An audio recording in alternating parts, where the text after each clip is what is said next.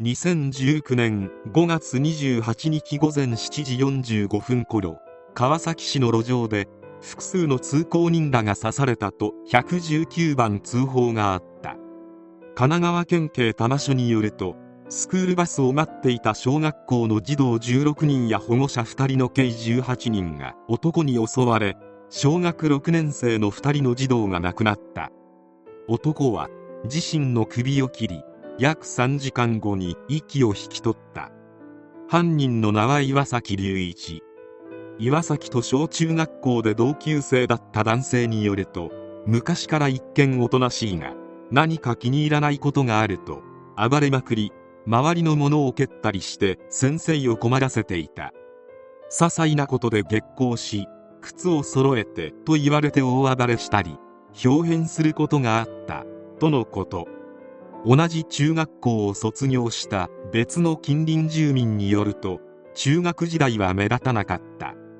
それからもずっと影が薄かったのかこの地域では何一つ噂が立たなかったと明かした。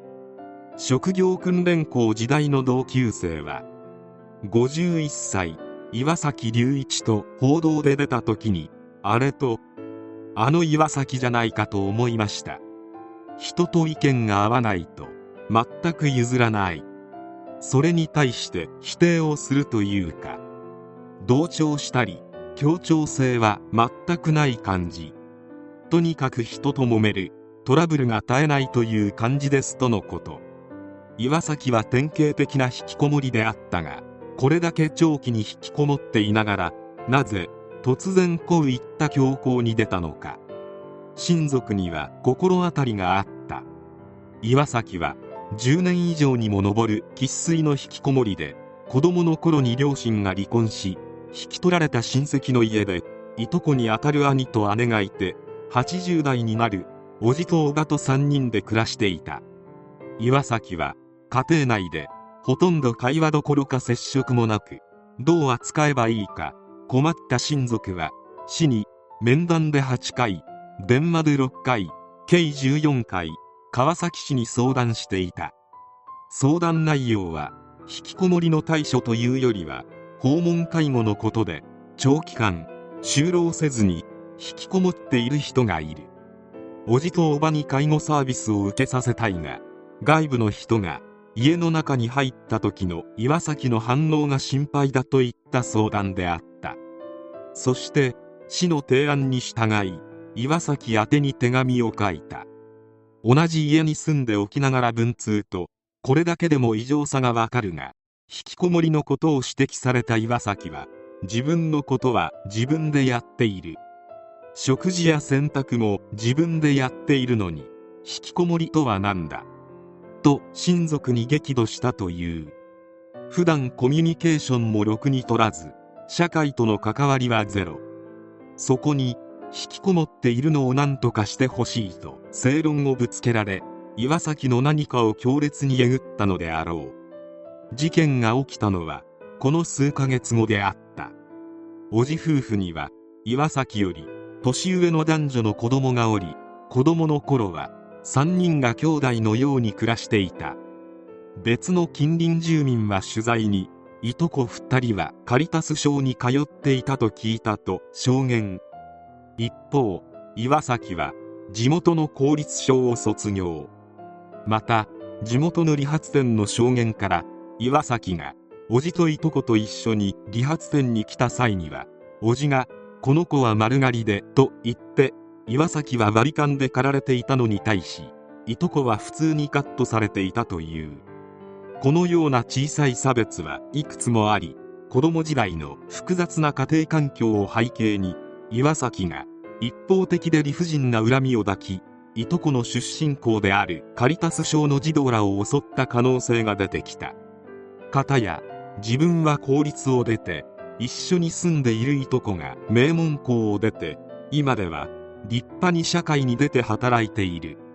そのコンプレックスや差別の象徴である名門校の生徒を襲ったという推測である。あまりにも身勝手で短絡的な発想であるが社会とのつながりがまるでない岩崎にとってはそのコンプレックスが全てだった。事件後は岩崎が自決したため動機や岩崎の人物像を警察が調査したがこれが難航した。岩崎は交友関係もほとんど伺えずパソコン携帯電話も所持していた形跡がなかった。捜査幹部は人間関係がこれだけ希薄な人物は珍しいと漏らすほど。岩崎は事件時51歳であったが事件後に公開されたのは中学校の卒業アルバムであった。岩崎はそれ以降の写真が全く見つからなかったためである。岩崎の部屋も調査されたが部屋にテレビやゲーム機携帯ゲーム機はあったものの戦術の通りパソコンやスマホはなく充電器やコード類も見当たらなかった。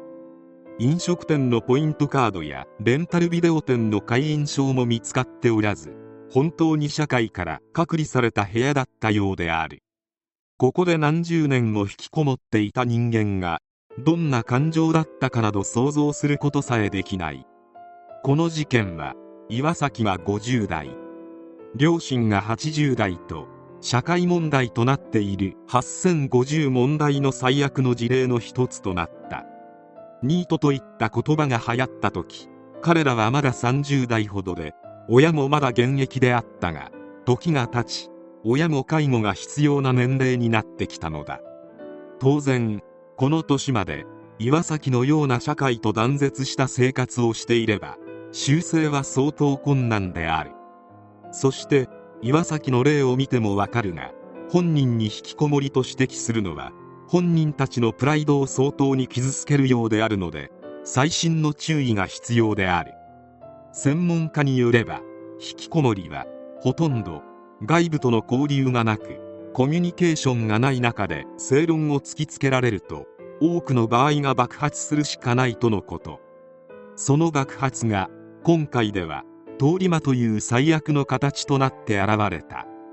またこの事件の3日後に元農水事務次官が44歳無職の長男の命を奪った事件が発生した。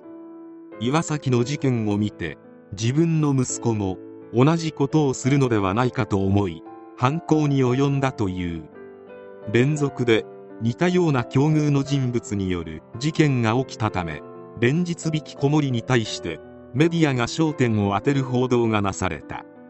これらの事件により引きこもりイコール犯罪者予備軍と考えるのが良くないが犯行動機を持ち実行するかどうかを判断する際社会とつながっている人であれば失うものが大きいため思いとどまることが多いがつながりがない人つまり岩崎のような人間は失うものがなく動機が行動化されやすい。忘れてはならないが本当にかわいそうなのは岩崎ではなく命を奪われた被害者である。最後は目的を果たせたかと思うと胸くそが悪い。